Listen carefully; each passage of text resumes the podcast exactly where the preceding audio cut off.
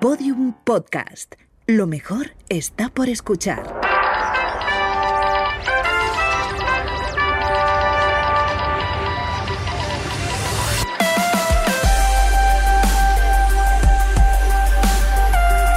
Tentación a Medianoche, un podcast que homenajea la radionovela escrita por Rafael Barón en adaptación de su novela homónima y realizada para la cadena Ser en el año 1973.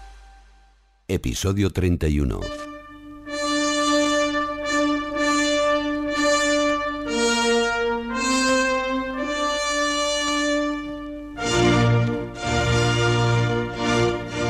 La cadena Ser presenta a todas sus grandes estrellas en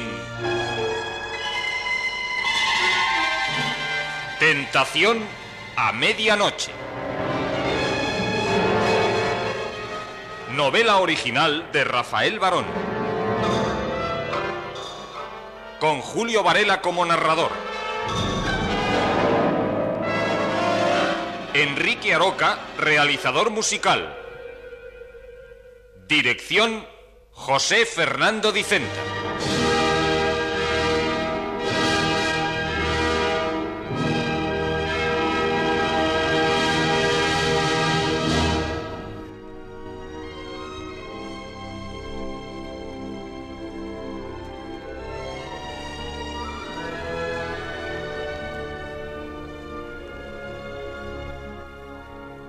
María Eugenia y Fernando tenían que ir a Barcelona para asistir a la boda de unos amigos.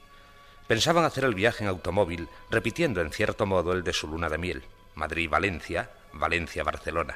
Pero esta vez, por deseo de María Eugenia, eludirían la carretera de cornisa que discurre por el macizo de Garraf para seguir la principal tierra adentro.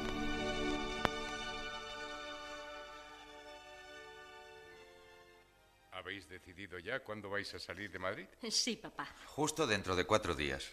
De cuatro días. Hoy es jueves, así que... El lunes, papá. Eso mismo, Gloria. Saldremos muy temprano para llegar a Valencia sin correr a la hora del aperitivo. Eso de sin correr. sin correr, Fernando.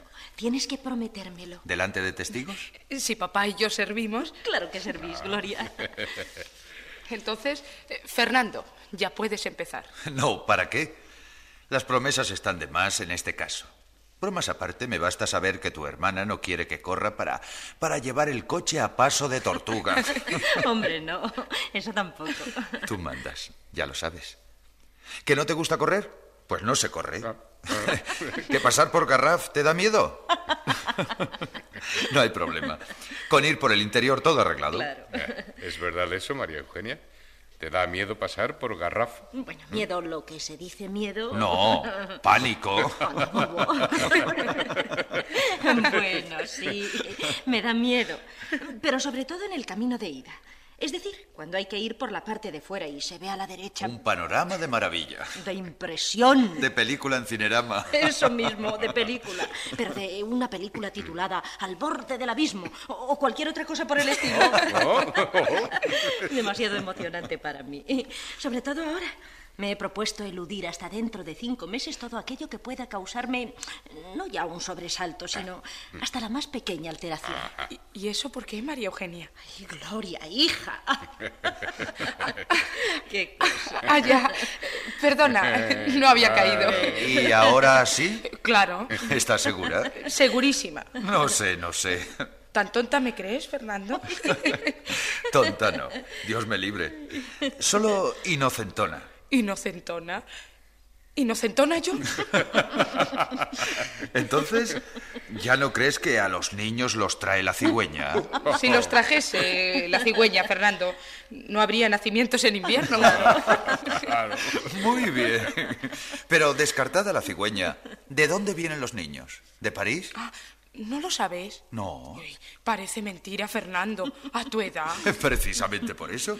Ten en cuenta que han pasado 26 años desde que vine al mundo y que con el tiempo se pierde la memoria. Además, era tan chiquitito cuando nací que, eh, que no me fijaba en las cosas. De manera que si tú no me abres los ojos...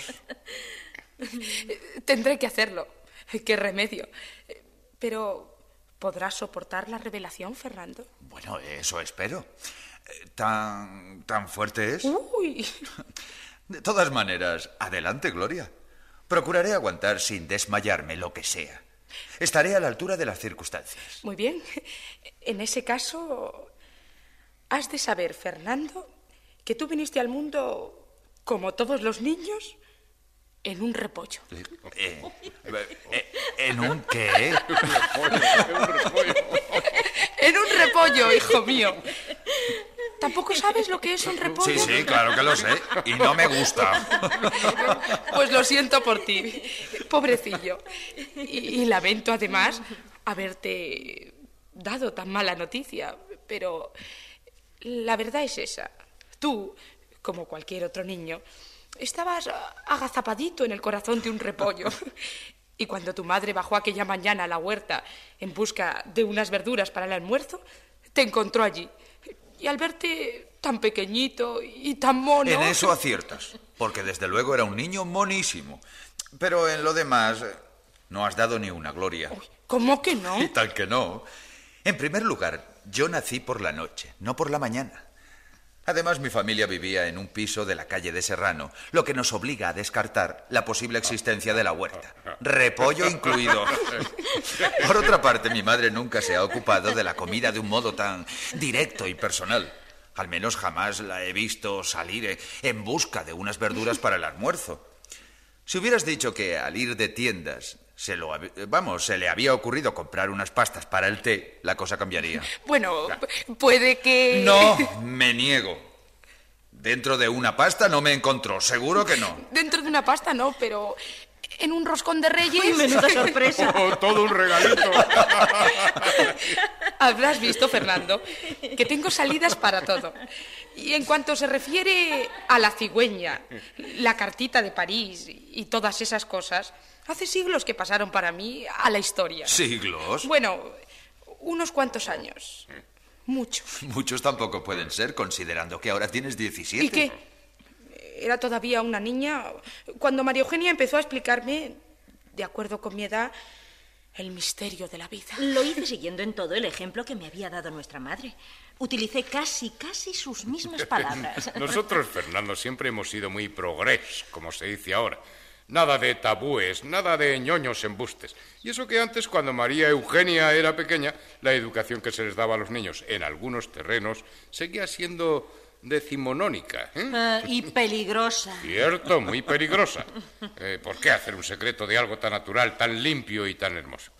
París, la cigüeña. ¡Ah! ¡Cuántas estupideces! Además, qué contrasentido el de esas versiones para niños. Mentiras y mentiras, cuando todos hemos dicho la verdad desde muy pequeños, al repetir la salutación del ángel a la Virgen, al rezar esa oración que es para mí la más entrañable, la más conmovedora, el Ave María. Bendito es el fruto de tu vientre, Jesús. Tienes razón, Arturo. Pero entre unas cosas y otras nos hemos olvidado de vuestro viaje. Oh, ni mucho menos, Gloria. Eh, decís que el lunes próximo... Saldremos a primera hora para Valencia. Bueno, entonces el domingo por la noche subiréis a casa y cenaréis con Gloria y conmigo. Ah, pues muy bien, papá. Estupendo. Será nuestra cena de despedida. Tanta ceremonia para un viaje tan corto. Gloria, hija, el viaje quiere decir la despedida. No es más que una excusa para celebrar una fiestecita íntima, familiar. Estaremos solos los cuatro. Y lo pasaremos divinamente, ¿verdad, Arturo? Ah, como siempre, Fernando. Como siempre.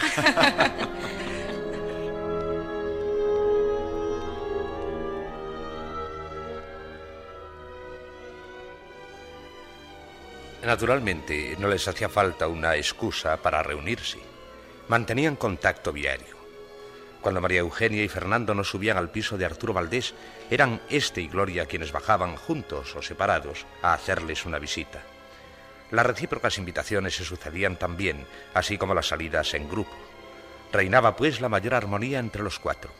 Esto, para Luisa, que se consideraba un miembro más de la familia, era motivo de satisfacción. La buena mujer continuaba al servicio de Valdés como ama de llaves y persona de confianza, pero solía pasar gran parte de su tiempo en el piso del matrimonio, pues sentía predilección por María Eugenia.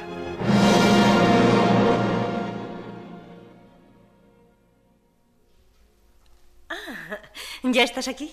Eh, No me ves. He querido decir que no te esperaba tan temprano. Eh, si estorbo, me lo dices claramente. Pero ¿cómo vas a estorbarme tú? ¿En qué cabeza Eh, cabe? mujer, puedes estar esperando una visita. eh, yo qué sé. No, esta noche iremos al teatro con unos amigos. Pero tengo la tarde libre, así que podemos charlar todo lo que quieras. No he bajado a charlar, sino a ayudarte. ¿Ah, sí? ¿O es que todavía no has empezado a preparar el equipaje? Hay tiempo, mujer. ¿Con que esté listo el domingo por la tarde? ¿Vas a llevarte mucha ropa?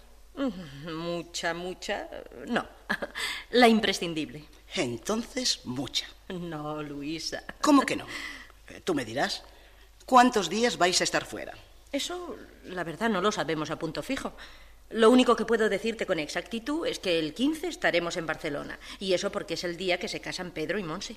Oye, por cierto, el vestido que te han hecho para la boda es una preciosidad. Te sienta como un guante. ¿Tan justo me está? ¿Quieres decir que se me ha quedado estrecho desde la última prueba? Ay, no, tonta. Ya sabes que tú todavía puedes presumir de tipo. Uy, no tanto. Ya se me nota un poco. Ay, poquísimo, casi nada. ¿Y si se denota qué? Cuanto más, mejor. Y ya sabes que eso está de moda. Y que hasta las solteras, sin compromiso, se ponen no sé qué debajo, una almohadillita o lo que sea, para que parezca que están a punto de soltarlo. Ay, es una moda horrible. Y una provocación, una desvergüenza. Oye, eh, ¿tu marido se ha decidido ya? ¿A qué? A decir lo que quiere que sea. Niño o niña. Ay, al parecer no tiene preferencia. eso no es posible, María Eugenia. Algo preferirá, digo yo. Seguramente un chico. Los hombres, ya se sabe. Bueno, si quieres preguntárselo, coge el teléfono y Estaría bueno. Además, en horas de oficina. se reiría mucho. Ay, calla, calla. Papá también. Es estupendo. ¿Quién? ¿Fernando? ¿Qué Fernando ni qué Fernando? Bueno, también lo es, qué demonio. Yo puedo decirlo sin ponerme colorada, porque tengo edad para ser su madre. Lo que me parece estupendo es que tu padre le haya hecho socio, o como se diga en el negocio. Así lo tiene vigilado. Vaya. ¿Tú crees que Fernando necesita vigilancia? Bueno, él no. Pero en la oficina trabajan unas cuantas chicas y... Claro. La secretaria de papá, la de Fernando, las mecanógrafas. Claro, en ellas justamente pensaba. Con lo guapo que es tu marido, no sería raro que a una de esas niñas se le ocurriera ponerse tierna y a tiro. Pero si eso ocurriese, a tu padre, que no es tonto, le faltaría tiempo para ponerla de patitas en la calle, para espantarla. Oye, no sé si te das cuenta, pero como quien no quiere la cosa, le estás llamando a papá espantapájaros. Vaya un respeto. No hay miedo, mujer. Aunque Fernando se viera solo ante el peligro, no pasaría absolutamente nada. Le conozco bien y sé que puedo estar tranquila. ¿De otro modo crees que me hubiera casado con él? Además, recuerda que solo llevamos unos meses de matrimonio. Seguimos, por así decirlo, en plena luna de Ay, miel. tienes razón. Y a juzgar por los síntomas, la miel os va a durar hasta que tengáis nietos. Más, mucho más. Pero no es cosa de pensar ya en los nietos cuando todavía faltan cinco meses para que nazca nuestro primer hijo. Hablando de él, se te cae la baba. No lo niegues. Que lo voy a negar. Ay, a madraza no te ganará nadie. Y eso que, bien mirado, no será el primero. Ay, hija, cualquiera que te oyese. Pensaría mal, ya lo sé. Pero como en este momento solo me estás escuchando tú, no hay problema. Sabes perfectamente lo que he querido decir. Mi hijo, siendo el primero, me parecerá en muchos aspectos el segundo. Si no, pregúntaselo a Gloria. A tu hermana no necesito preguntarle nada. Como si yo no hubiera visto que has sido una madre para ella. Bueno, y sigue siéndolo. Pero déjame de historias. Por mucho que quieras a Gloria, a tu hijo, como es lógico, le querrás más. Más, eh, no sé, lo dudo. Vamos, vamos. Será en todo caso igual, pero, pero de otra manera. y ya te lo diré cuando llegue el momento. Ay, ojalá fuese mañana mismo. Uy, estás loca. ¿Loca por qué? ¿Y lo preguntas? Si yo tuviese un hijo a los seis meses de mi boda, vaya escándalo.